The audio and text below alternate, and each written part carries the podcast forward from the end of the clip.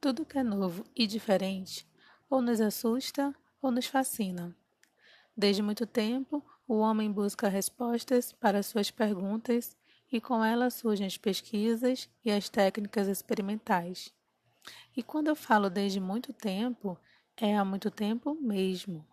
Quem nunca ouviu falar do elixir da longa vida e na famosa pedra filosofal? Ao que tudo nos contam é que a pedra filosofal seria para transformar alguns materiais em ouro. Porém, de nada adiantaria ter muita riqueza se não pudessem viver bastante tempo para usufruir dela. Por isso queriam viver muito mais do que o normal. Mas com o elixir, a pessoa viveria até que alguma coisa matasse, porque não era o elixir da imortalidade, como em Harry Potter. As aventuras de Harry Potter são divertidas, mas ocorrem no mundo da imaginação. Os tipos de poderes sonhados por magos e alquimistas reais também não estão disponíveis na vida cotidiana. Tudo isso, que mexe com nosso imaginário, surgiu há muito tempo com a alquimia. A alquimia é uma prática de caráter místico que floresceu durante a Idade Média, reunindo ciência, arte e magia praticada por diversos povos antigos, árabes, gregos, egípcios, persas, babilônios, mesopotâmicos, chineses, entre outros. A alquimia está associada a conhecimentos da medicina, metalurgia, astrologia, física e química. Muitas das civilizações que a praticavam criaram códigos e símbolos secretos, os que praticavam alquimia eram conhecidos como alquimistas, e eles contribuíram para o desenvolvimento de diversas técnicas, embora não explicassem como os fenômenos ocorriam. Até hoje, ela possui um papel importante, sendo considerada fundamental para o desenvolvimento das ciências. Os alquimistas gostavam de desvendar os mistérios da matéria. Eles acreditavam que, usando os poderes do fogo, seriam capazes de purificar metais e transformá-los em ouro. E acreditavam também que esta prática não só purificava a matéria, mas também o espírito. Claro que com o tempo houveram vários charlatões mal intencionados e gananciosos, e muitos foram desmascarados, acabando seus dias nas masmorras dos castelos porque com essa ideia muitos queriam fazer essa prática. No entanto, muitos outros eram trabalhadores honestos, que viviam em um mundo em que tudo parecia possível. Mas também teriam que arcar com as consequências. Por exemplo, se você pudesse, transformaria uma lata de refrigerante de alumínio em ouro?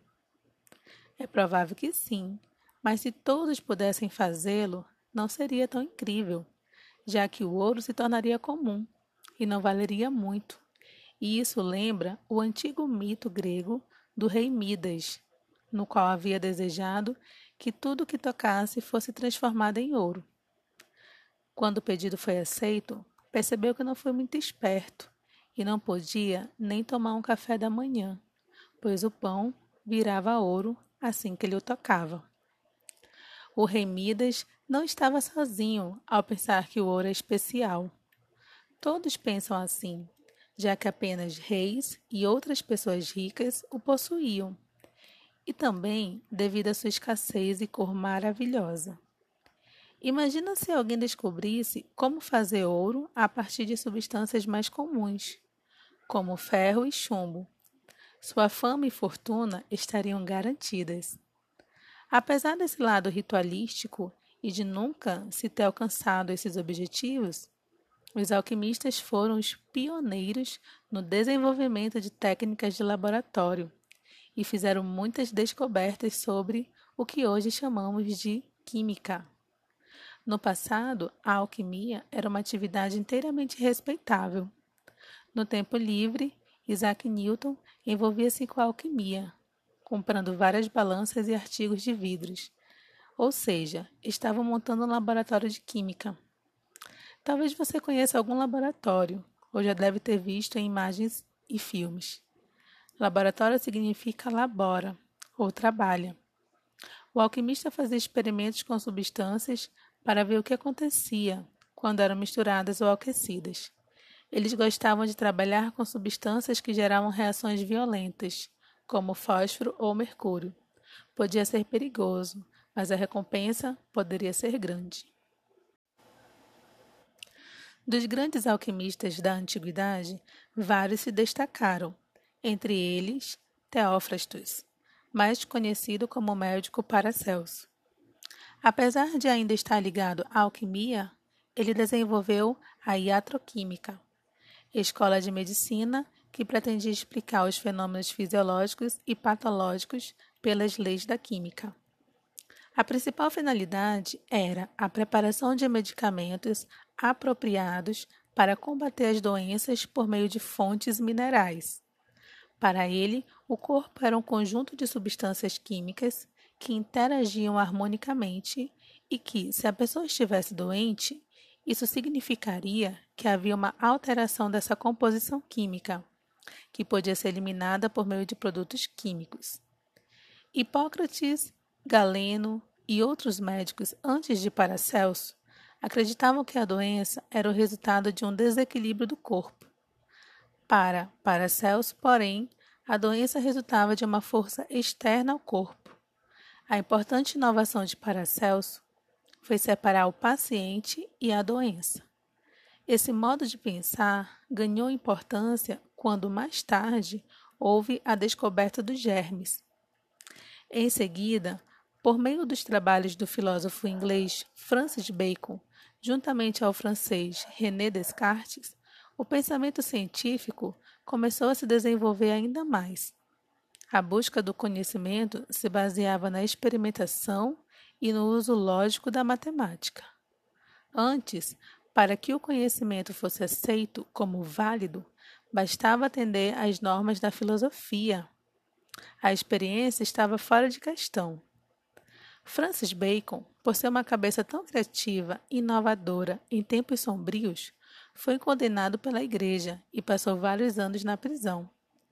Bacon escreveu com clareza sobre a melhor maneira de trazer progresso à ciência. Os cientistas precisavam assegurar que as palavras usadas eram exatas e facilmente entendidas pelos outros. Bacon insistia para que as pessoas valorizassem a ciência.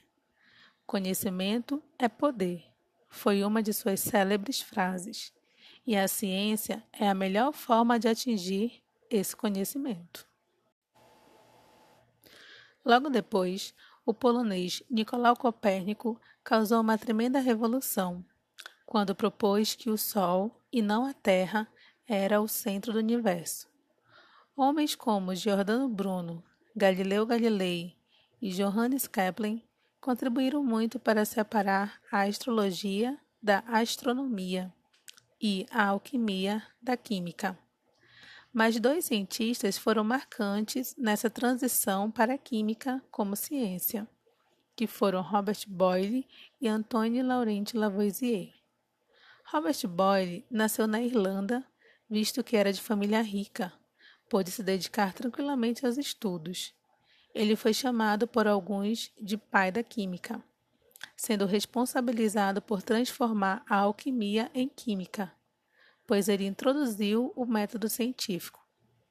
Boyle assumiu uma postura totalmente diferente dos alquimistas de seus dias, pois ele publicava abertamente todos os detalhes de seu trabalho.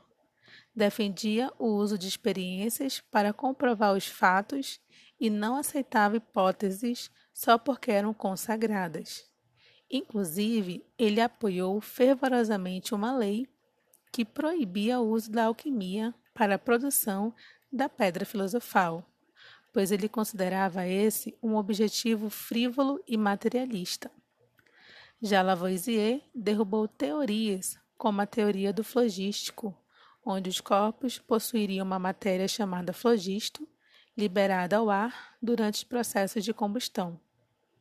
Descobriu o oxigênio, explicou a combustão, criou a lei da conservação das massas e lançou o Tratado Elementar de Química, no qual forneceu uma nomenclatura moderna para 33 elementos. Além disso, vários elementos foram sendo descobertos, além de suas propriedades químicas e físicas, mostrando que, ao contrário do que acreditavam os alquimistas, os quatro elementos terra, água, ar e fogo não eram os constituintes do mundo. Outro ponto marcante para o desenvolvimento da química foi dado por Dmitri Ivanovich Mendeleev, quando ele propôs a tabela periódica dos elementos. Um aspecto interessante das descobertas químicas que relacionam essa ciência com a alquimia foi a descoberta da radioatividade. Durante muitos séculos, os alquimistas trabalharam arduamente para transformar chumbo em ouro. E hoje sabemos que o urânio, um elemento radioativo, emite radiações naturalmente e se transforma em chumbo. Isso mostra que um elemento pode se transformar em outro, mas não do jeito que os alquimistas queriam. Dentre todos estes nomes que citei, há também o alquimista Nicolas Flamel, o único que tem a fama de ter conseguido transformar chumbo em ouro.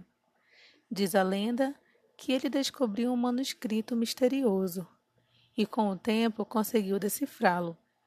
Lá, continha a receita para a tão sonhada pedra filosofal. Anos mais tarde, ele teria conseguido transformar prata e ouro, e com isso conseguiu construir hospitais e asilos para os pobres e desabrigados. Flamel teve uma vida longa e bem-sucedida. Pouco antes de morrer, ele desenhou em sua sepultura vários símbolos da alquimia. A lápide está hoje no Museu da Idade Média, em Paris. Segundo a lenda, após a sua morte, ladrões violaram a sepultura de Flamel, em busca de ouro. Não encontraram nem ouro e nem o corpo de Flamel. É por isso que dizem que, além da pedra filosofal, ele descobriu o elixir da longa vida e que está vivo até hoje. Verdade ou lenda, não importa. Os alquimistas deram uma contribuição significativa para a ciência. Na época dos primeiros alquimistas, não havia separação entre matéria e espírito. Por isso, explorar as propriedades da matéria era também explorar os mistérios do espírito. Muitas pessoas têm a ideia de alquimia ligada a uma ciência experimental, e, no entanto, Hoje em dia, ela vai além disso. Ela é um processo filosófico de como você leva a sua vida e como você trabalha. Na medida que você está em movimento, parado ou criando alguma coisa, você está crescendo espiritualmente. E aí, você se sente um alquimista? Espero que esteja explorando bem sua vida e sua vivência para levar bons momentos junto com você no elixir da sua longa caminhada de vida e usufruindo da sua pedra filosofal, como a saúde e o bem-estar, que são seus ouros mais valiosos. Não se esqueça de me seguir no Instagram, arroba Química em Volume, e pode deixar sugestões do que você gostaria de ouvir por aqui. Beijos!